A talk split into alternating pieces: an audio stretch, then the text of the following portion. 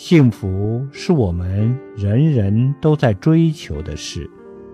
幸福的源泉不在于物质生活的丰富，幸福的源泉在于心灵是否有阳光，是否有智慧。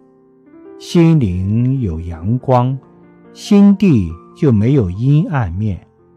一个心地没有阴暗面的人。一定是一个幸福的人，是一个喜悦的人，是一个快乐的人。